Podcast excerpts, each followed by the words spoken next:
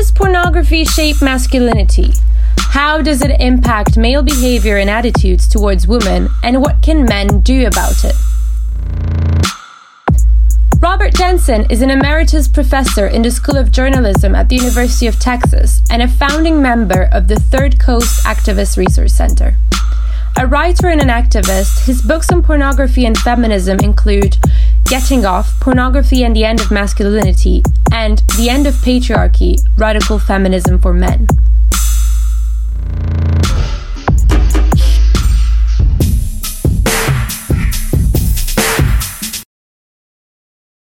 Could you tell us about your journey into feminism and specifically how you got involved in the anti pornography movement? So, I was born in 1958 in the U.S. in what I always call the post Playboy world, which means as a boy and a young man, I had easy access to pornography, and like most boys and young men, used it uh, episodically. Uh, I always felt uncomfortable not only with pornography, but also with the you might call it the demands of masculinity, the expectations placed on boys and young men about how to be a real man in what I later learned to call a patriarchal society. For me, the big turning point came when I was 30 years old. I went back to graduate school. I was interested in freedom of expression and the First Amendment to the U.S. Constitution. And one of the big discussions at that point was about the question of pornography, specifically the feminist critique of pornography that had emerged in the previous decade. And so I started studying it uh, under the guise of legal research, but quickly learned that the feminist account of pornography and of men's sexual exploitation of women more generally was extremely compelling. And it not only helped me understand the world, in a sense, it helped me understand myself. So, in a way, my interest in the feminist critique of pornography and feminism more generally started in a kind of selfish way. Um, selfish in the sense that it was helping me understand why I had always been uncomfortable with the expectations placed on me as a man in contemporary culture. So that was my first exposure to to serious feminism and the feminist critique of pornography. And from there, I just kept recognizing that the radical feminist critique of patriarchy was a compelling way to understand the larger world as well as myself. And for the last three decades, that's what I've been pursuing. You mentioned that you got involved in, uh, I mean, not involved, yeah, yes, involved in the movement and discovered pornography by a course on freedom of expression. And that's, that's really interesting that the issue of pornography is often framed as one of uh, media product. So we always look at the end product, and we tend to forget that the product the production part. So maybe you could tell us a little bit about what happens before and what we what is actually in front yeah. of our eyes that we fail to see. right. That was an important part of the feminist critique. It wasn't based on a kind of subjective moral decision about what was appropriate and inappropriate sex in public. It was based on an analysis of harm. And the, one of the harms the feminist movement had identified was the harm to the women uh, used in the production of pornography.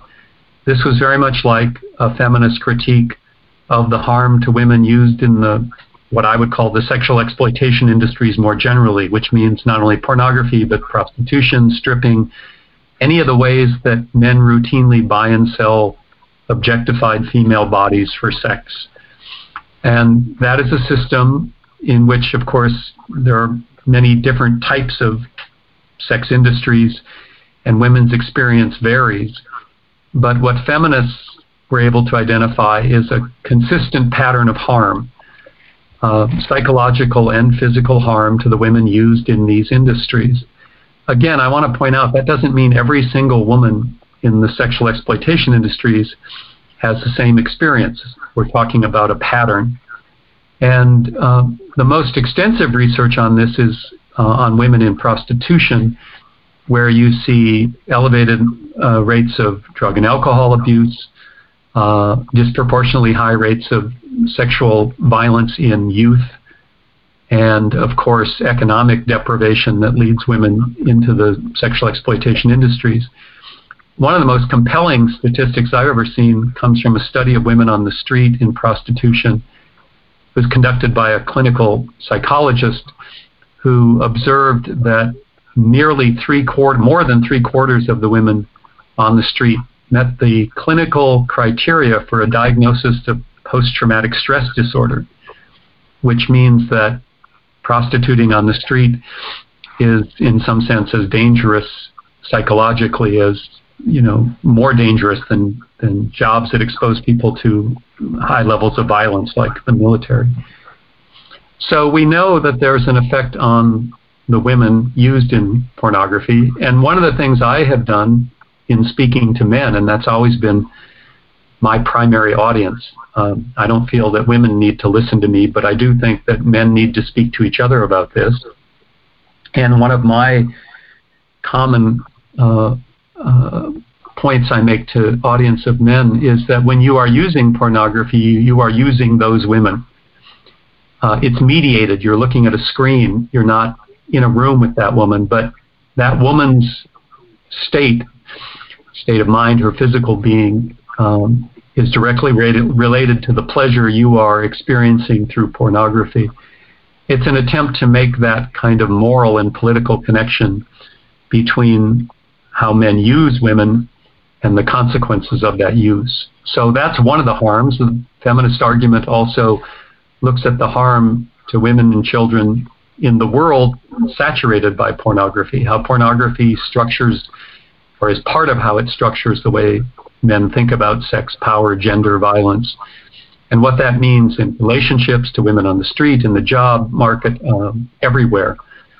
And so the radical feminist critique of pornography, I think, is compelling for many reasons, one of which is the scope of it. It looks at all aspects of the production and consumption of pornography and gives us the most, I think, insightful critique of why pornographic images look the way they do. That is why they are so relentlessly misogynistic and racist. Yeah, when you talk about the um, sexual exploitation industries, there is a way of seeing that Max Waltman suggests, which is that it's a tree of the industry of, you know, uh-huh. sexual exploitation, and then one of the branches is pornography, and there's also this um, analysis by Meagan Tyler that I mean, she's not the only one as well, but that pornography is a form of filmed prostitution. Yeah.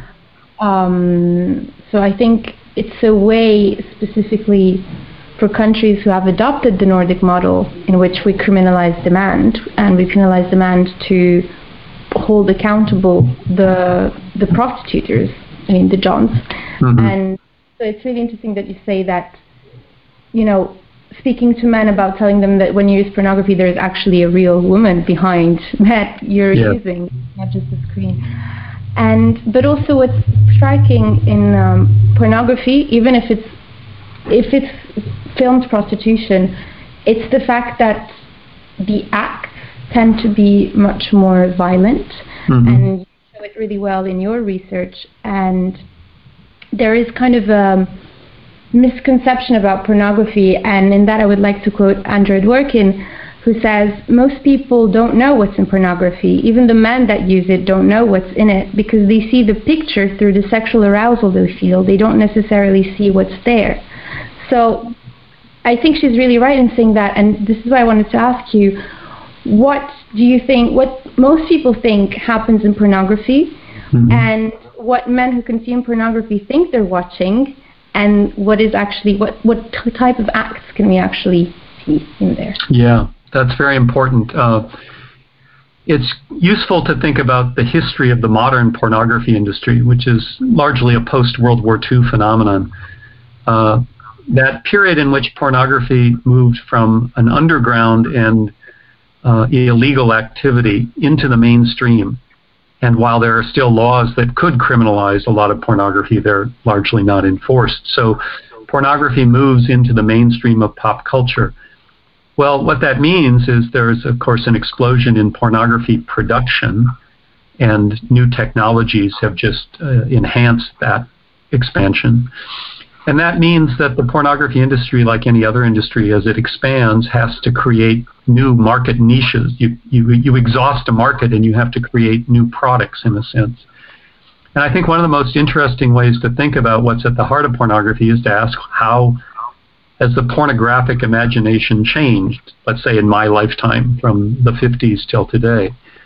Well, uh, the uh, the idea a lot of people have is that pornography is just sex on film, the kind of sex that most people have with a camera in the room.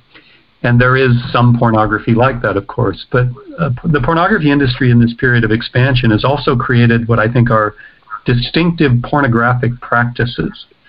That is, sexual practices that are largely confined to pornography. You don't see them show up in, for instance, surveys of people's sexual activity. One of these is the, the pornographic scene involving multiple penetration. That is where more than one man penetrates a woman at the same time. Uh, I won't go into the details. Uh, this has been written about. But whatever one thinks about that, these are not sexual acts that are routinely practiced in everyday life. They're, in a sense, constructed for pornography. And you have to ask what's at the heart of them. And at the heart of them, of course, is men imposing on a woman their own sexual preferences independent of the experience of the woman. Um, so if you're being penetrated by three men at the same time, uh, I think it's a reasonable question how many women would find that sexually pleasurable? How often does that happen in the real world? Well, the answer is it's largely a pornographic practice, and what it does is intensify the the misogyny, the sense of male power. You see a lot of what are called gagging videos where men force their penises down the throat of a woman so hard, so forcefully as to provoke gagging. Um, there's a whole range of these kinds of practices that are basically about men imposing on women a sexual act that produces male pleasure but has nothing to do with the not only the pleasure of the woman but the humanity of the woman. Okay. That's what pornography is today. If you search online for pornography, you will find video after video with that kind of sex. Now, you'll also find virtually every other kind of sex you can imagine. The thing to remember is that pornography is varied. There's a lot of different kinds of pornography. But the question is what is the pattern? What does the industry tend to produce?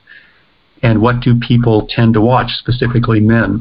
And it's this overtly misogynistic and also often very racist pornography that is the bulk of the market. And if you just go online and search porn, uh, if you do that for the first time, if one has never done that before, most people are are shocked at the level and intensity of the cruelty and degradation of women and the intensity of the racism. Well, none of this should be surprising. You already quoted Andrea Dworkin, so let's go back to Andrea's central insight about pornography. It is the eroticizing of male dominance. It is making dominance sexy.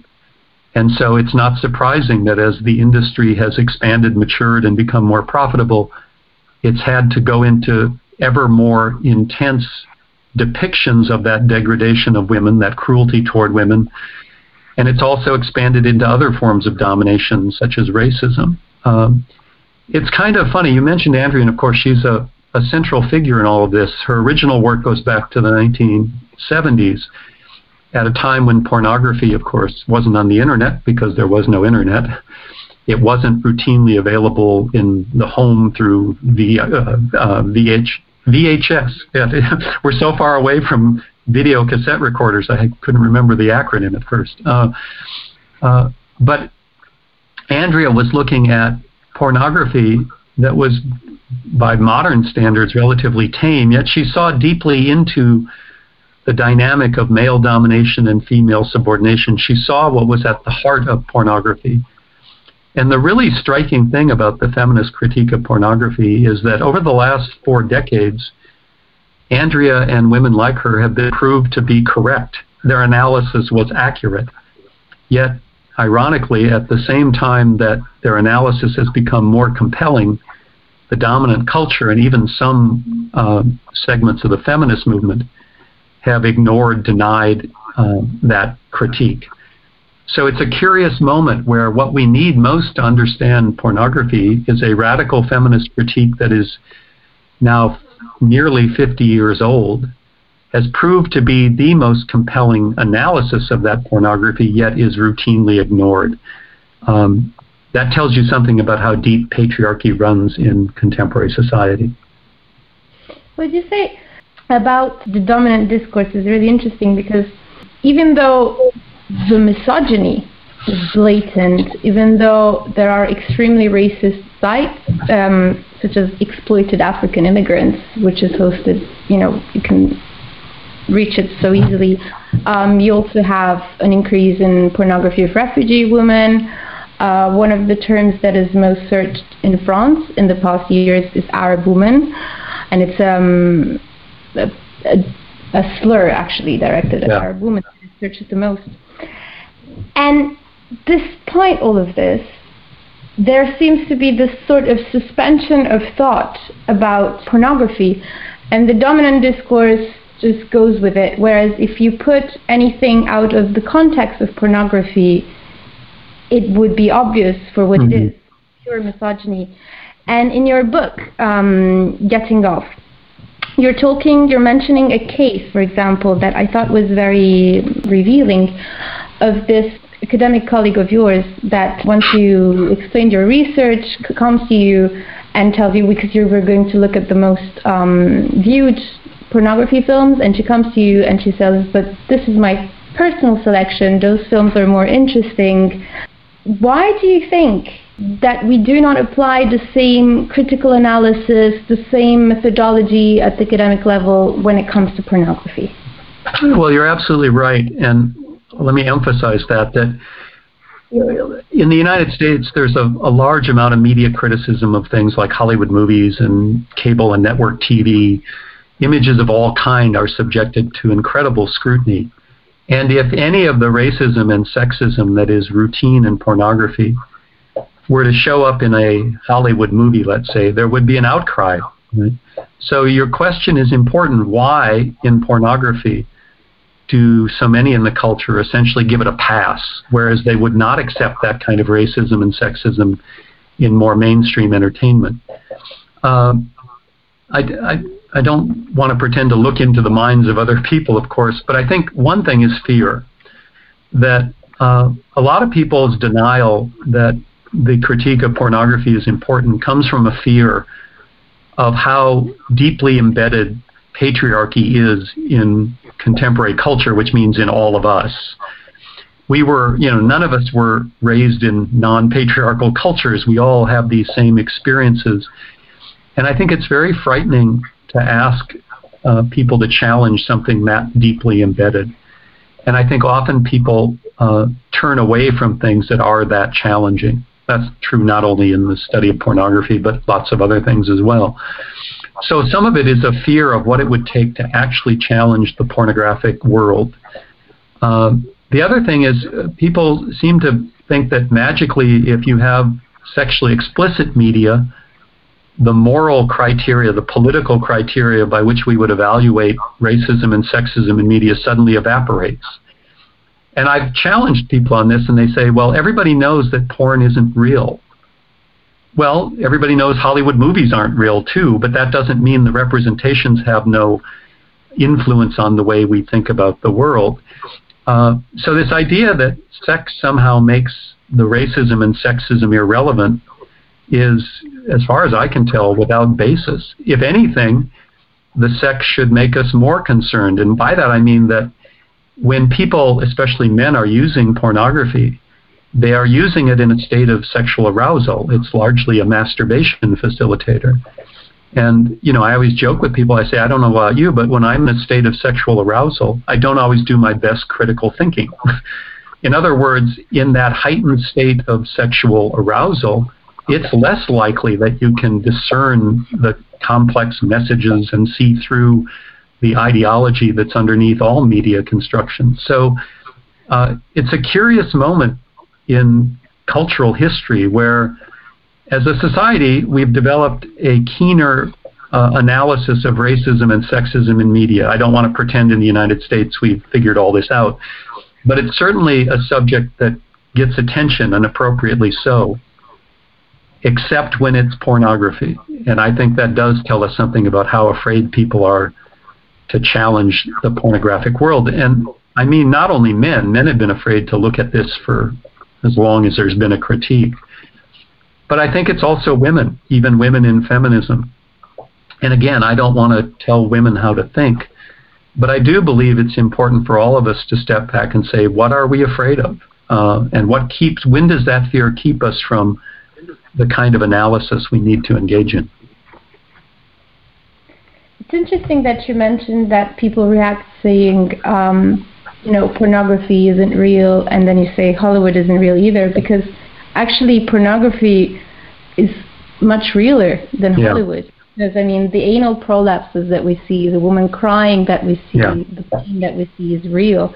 So it's it's interesting that there is this this denial yeah. because it's in a filmed form. Suddenly yeah. You know, yeah. Let me go back to Andrea Dworkin again because her work is so central not only to the movement but to me personally. Andrea used to always say, "Remember, what happens to women in pornography happens to women."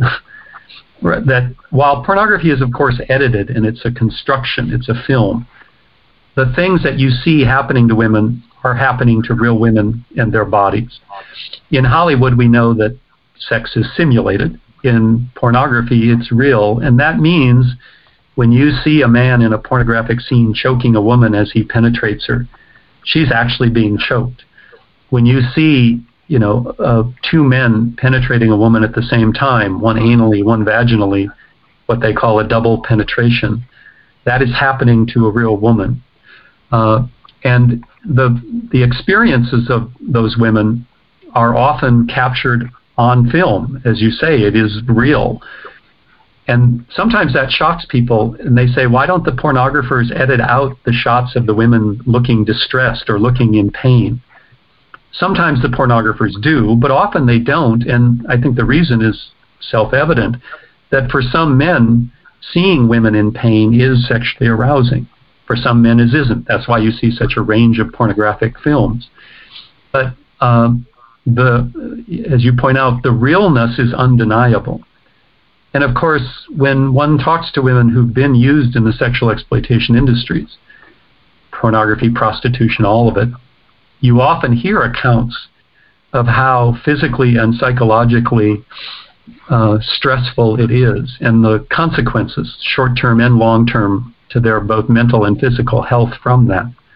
And again, we're back to the the importance of asking, especially the male consumers, to recognize that when they are masturbating to a pornographic video, they are using that woman in every bit as real a way as they would be using a woman in prostitution. You talked about how patriarchy is so deeply embedded in us and about talking to men as a man. A central part of your work is, in fact, masculinity and the construction of it. What I noticed uh, when you're citing men that watch pornography is that they are caught in a strong ambivalence so on the one hand, watching pornography is entirely normalized in the sense that it's common, it's not perceived to be as a, prob- a, a problem. Uh, but on the other, they don't want their partners to know that they're watching it yeah. or they do not want to talk about it. There's the same thing with, um, there's a similar pattern with male prostitutes who go prostitute women in, in mm-hmm. person, not behind their screen they have the same ambivalence where, of course, prostitution should exist, but oh, I've never done it. You know, mm-hmm. there's kind of trying to not be involved in it. And why? Why do you think there is this thing? Well, let me, if I can digress briefly on the question of ambivalence. It's very interesting.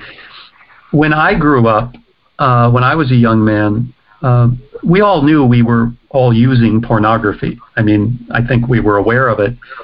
But that ambivalence was internal as well. Uh, we used pornography, but we also often felt um, insecure about that use. And at least in my experience, men didn't use pornography collectively. That's changing from the accounts I'm hearing from younger men. Pornography has become so normalized that young men, I think, have far less of that ambivalence. Uh, using pornography in group settings is more common. Uh, I think that's a, a very unfortunate development that men can't even self-reflect about it. And I don't. I'm not saying that's universal.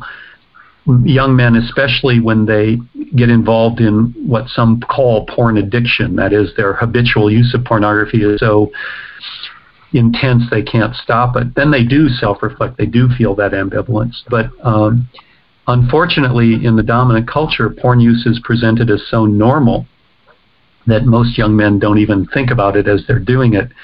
Uh, and that extends to young women too. I've had women tell me, well, they would prefer, let's say, to date boys, date men who don't use pornography.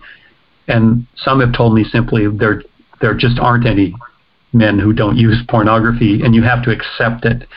And so for women also that ambivalence of wishing they could find a partner who wasn't a porn user often is sort of washed away in the, the way the culture has normalized porn.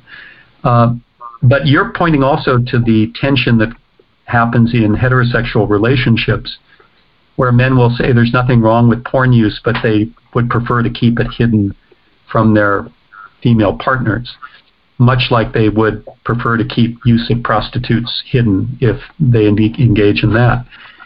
And I think there's an obvious reason because even you know, deep down at some level, men realize that pornography and prostitution the exploitation of women for sex is not only incredibly degrading, dangerous for women, it uh, it disconnects men from themselves. It's you know the the great attraction of pornography is men's sense of control over their own sexual pleasure with little or no emotional investment.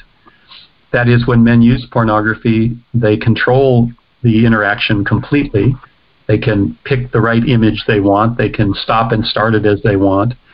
And they have no need to invest emotionally in the woman who they are watching. Right? Well, that's not how you build a healthy sense of self. that's not how you build a capacity for healthy interaction with another person. And I think at some level people know this, that becoming um, whatever the term you want to use, uh, a habitual user of pornography, let's say, starts to condition your sexuality to that need for control without emotional investment. And that's not a, a, recipe for success in a relationship with another real live human being. So men hide their use from partners often because they're aware of this. Women um, are often upset when they find that their partners are using pornography for the very same reason.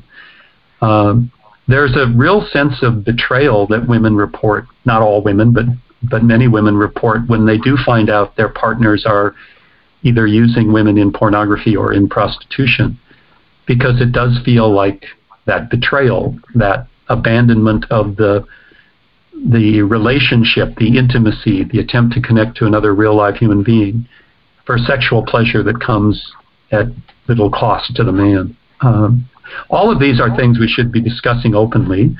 Uh, they should be part, in fact, front and center to the conversation about pornography. But again, the culture is often very afraid of this. I have done public presentations with audiences that include men and women. And when we get to a level where we can talk about it, men do talk about their own fear of how dependent they've become on pornography for their own pleasure. And women talk about their fear of what happens if I find out that my husband, my boyfriend, whatever, is more interested in a pornographic film than in me. Um, these are not easy conversations, but they're conversations we need to have. You've talked about control that men seek um, through the industries of sexual exploitation. Again, in the accounts that you provide, what also uh, was striking is the fact that even though the women are obviously in a position of subordination in the pornographic films and men are seeking control, there is a tendency, especially in the dominant discourse, to focus on to emphasize the supposed choice of women, mm-hmm. and it, so they say that you know they're there because they want it. That's mm-hmm. their choice. And so I wanted to know why do you think it's so important for men to emphasize the willingness or even the active participation of the women they abuse? Yeah, I think uh, men desperately need to believe that the women in pornography and prostitution freely choose to be there for the obvious reason that if they don't, then you're engaged in some form of sexual slavery, of sexual bondage. And most men, no matter how committed they are to their own pleasure through pornography and prostitution, you know, are moral agents who do not want to be involved in slavery. The question of choice is very important because, again, I don't speak for women and I don't speak to women, and I think there are probably a range of experiences in the sexual exploitation industries. But when we talk about choice, we have to recognize choice is not just a yes or no, on or off question.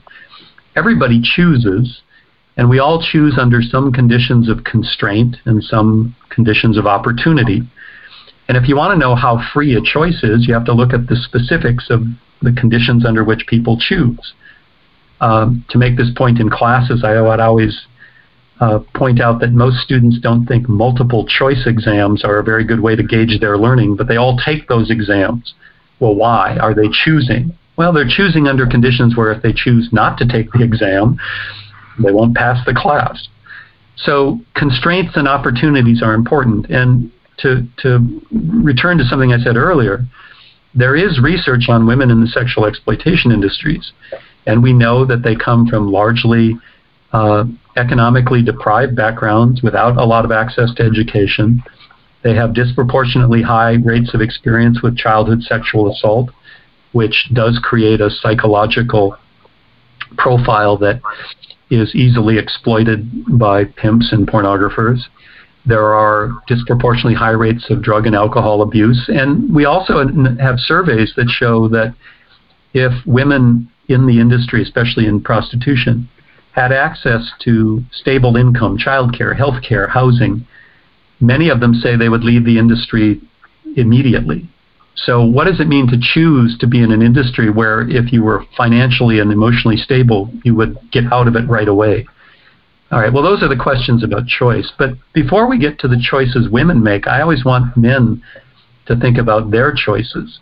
When men are calling up a pornographic video or visiting a prostitute, they are making a choice. And that's a choice that's, for the most part, unconstrained. Nobody is forcing men to use pornography or use prostitutes. So before we get to the very complex question of how women in the sexual exploitation industries choose, and they do choose, I say let's talk first about men's choices and ask men to be accountable for why they are choosing, and to ask men are the choices you're making consistent with your own values, your own moral and political values. And I think if we pressed men, most of them would have to admit they are making choices that are not consistent with those values. Very, um, yeah, thank you. It's very interesting because there almost seems to be, especially in their accounts, the sort of reversal. You know, there's this positioning of uh, oneself as a victim. Yes. You know, they are they are um, enticing me, they are calling me, and I just obey. And yeah. it's as if masculinity is imposed on them, and they are not the ones imposing the masculinity on the woman. I have another question about masculinity because I think that your vision of masculinity is quite unique, again, in the dominant discourse. We've been talking recently a lot about toxic masculinity, so we have lots of brands uh, bandwagoning on this and talking mm-hmm. to an end of toxic masculinity. Uh, we also have writers um, talking about new masculinities, a new way to think masculinity, and you would tend to disagree with that, yeah. and I want to know why. Well, you're right. Toxic masculinity is sort of the term of the moment. And I always want to, to replace toxic masculinity with the phrase masculinity in patriarchy. Masculinity in patriarchy is toxic by definition. It's not that there's the good men and the bad men. It's that the way we socialize boys into what it means to be a man in patriarchy is is flawed deep down, largely because even when it takes a, a, a kinder and gentler face than traditional masculinity that's based on dominance, aggression, the ability to fight, the ability to obtain sex from women, what is often thought of as that toxic masculinity. The kinder and gentler version of that still is often based on men feeling a sense of power and control. So men can say, well, I'm not one of those bad guys. I don't get in fights and I don't sleep around with lots of women. But then they search for a way to be a good man who stays in control. And so I think before asking the question, what does it mean to be a man? We might want to ask the question, what does it mean to be a person? What does it mean to be a decent human being? And what we're going to find is when we ask that, the answer is almost exactly the same for men and for women. That the traits that we want to encourage young men to uh, embrace are the same traits we would encourage in women, right? A sense of compassion and caring, a willingness to uh, sacrifice for others, developing one's own talents to the fullest potential, partly for the joy of it and partly for the common good. All of these things are not male or female traits, they're simply human traits. And in a good society, men and women are able to follow a path to develop them in whatever way they like. Now, I'm not saying that there is no difference between male and female humans. Obviously, there is. At, at, the most basic, of course, is the reproductive difference. And reproductive differences in organisms are not trivial. So I, I don't want to pretend that there are no psychological you know differences between men and women. There may be. But my point is that in a patriarchal society, we tend to overestimate the ways men and women are different because we need to believe that men and women are such different creatures. Well, in a non patriarchal society, men and women would still be different, but we wouldn't be always scrambling to create these categories of masculinity and femininity in a non-patriarchal culture, I think we would be more interested in simply asking, what does it mean to be a good person? Um, to bring it back to um, pornography specifically, at some point in your book, you paraphrase Mark Twain on smoking, and you write that quitting pornography is easy. I've done it hundreds of times. And how is it possible for a man to effectively quit pornography. Yeah. I think a lot of men do have that experience of, of feeling a little out of control in their porn use.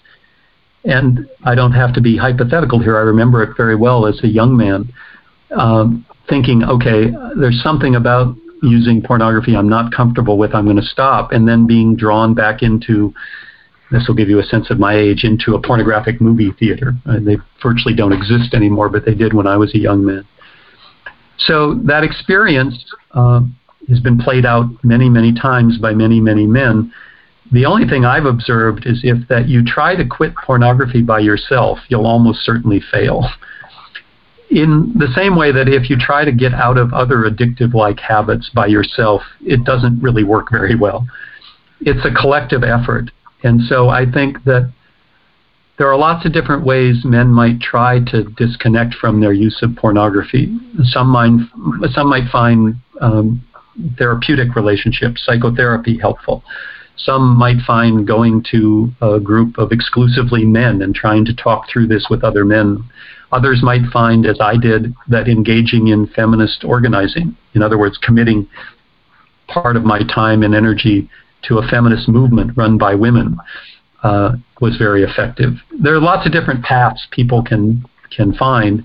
The only thing I would say with some certainty is that if you're a man, if you feel you're caught in that addictive like cycle, if your habitual use of pornography is causing you either psychological or physical distress, the way out is by connecting with other people, both men and women, and I do think this is one place where male only groups can be useful. That if men can get together and speak honestly in the presence of other men, then there's a lot that can happen. Uh, I'm suspect of all male groups for the obvious reason that when men get together, masculinity and patriarchy tends to emerge. But it doesn't mean that's the only way it can go. And I think there have been successful, there are lots of successful examples of men getting out of a pornographic loop like that. Um, some of that is now going on online. Men who have felt this distress over their addictive like use of pornography are getting together in online forums, you know, chat rooms, all sorts of things. Uh, there are now two or three of these um, that are widely available and being used by men, often by younger men who are more comfortable online. Uh, so there are lots of ways for men to do this, but it has to be a collective effort, in my experience. It's also this collective effort that you're mentioning, it's the exact opposite of what the um, pornographic experience is because you're alone behind your screen. I mean, apart from a few collective experiences that you mentioned, and also with the discourse that comes with it, where we focus on the individual choice. And so it's interesting this contrast you give that coming to the collective to go beyond. And another thing I've noticed um, when talking about pornography is the difficulty of imagining a world without it. Yes. So as soon as you start speaking about the violence in it, um, people with a deep sense of you know empathy and lots of goodwill, they suggest, well, we need to do something about it. Let's change the content of it. Um, but why why is that bound to fail? And how can we? How would you think um, sex and relationships in a post pornography could look like if we actually had the courage to have a vision for society. Yes, well, I've developed a, a five point plan on how every person should behave sexually. And uh, once people adopt my five point plan, okay, so I, I make a joke because I think we should acknowledge that there's a lot of individual variation in the human species. And that people, sexually as well as in other ways, are not all exactly alike. But I do think that whatever else one says about sex and sexuality, um, it has a, an important role in our lives as a place of connection. I've said that I think one way to think about sex is as a form of communication. It's a way, in the presence of another person, we communicate with each other we learn about another person, we also learn about ourselves, and that's all about vulnerability. I think one thing that is very common is that when people think about really um, life changing sexual experiences, they tend to come when we make ourselves vulnerable to another person. Okay, well, that's exactly what doesn't happen in pornography and prostitution. So let's say people say, okay, well, the problem is that you know, pornography is always going to be with us, so let's just try and get rid of the racism and the sexism. But you're still then left with a sexual experience with a screen, a sexual experience in which that vulnerability really isn't possible. And so I, I think for self interested reasons, we all should question whether the sexual pleasure that we might get from pornography, and let's admit it does provide sexual pleasure, pornography delivers a very quick, intense sexual experience for most people. But at what cost? What are we losing out on? For me, the answer isn't to try to make better pornography. But for me, the answer is to ask what do we want from our sexual experiences? And is it likely that graphic, sexual, explicit material, what we call porn, is going to be the vehicle for that? And again, I don't want to tell other people how to live. I can say, and I think I have a right to say, that in my own life, I have discovered that the sexual pleasure that comes from pornography, once I can step back from it, understand it, and realize the not only the intensity of it, but the cost of it, uh, becomes far less attractive uh, because I then know what I'm giving up to experience the quick and easy pleasure of porn. And, you know, there are a lot of things in life like this. Uh, just the analogy doesn't hold 100%, but think about fast food. All right. So in the United States, we've perfected how to provide foods with a lot of salt, fat, and sugar that are nutritionally vacant and generally not good for you, but they do taste good. If you go to a, a, a fast food restaurant, that burst of, of pleasure that comes from all that salt and all that sugar and all that fat is real. Um, I mean, I have experienced it. Uh, but I think that what we lose is a different kind of experience with food when those, you know, intense sugar, fat, salt, you know, experiences overwhelm everything else. Uh, there's a lot of things like this in life, especially in a capitalist society where people can make money by providing the cheap and easy pleasure. That we have to ask: Is there a different kind of experience in the world that's actually much more rewarding? Um, again, we're back to a kind of selfish argument that yes, I think we have to continue to point out to men, especially, that when they use pornography, they are using real women, and there are psychological and physical costs to those women. But I think we also have to make what I have called an argument from self interest that it's in your own best interest to be able to cultivate a different relationship to your own body and to the bodies of a partner. And so I've, I've labeled those the argument from self interest and the argument from justice. It's the just, the right thing to do to stop using women in pornography and prostitution, in strip bars, in all of the ways men use women but it's also in your own self interest to do so. And because we are complex creatures uh, and we often do things for mixed motives, I think it's appropriate to make both those claims. If you want to be a decent person, the person you claim to be in moral and political terms, you have an obligation to, to stop using women in the sexual exploitation industries. And if you do so, your life will get better. Right Under Our Eyes, or Sous nos yeux in the original French title, is created by the International Observatory on Sexual Exploitation of the Fondation Scelles. If this conversation made you think, please consider sharing it with others.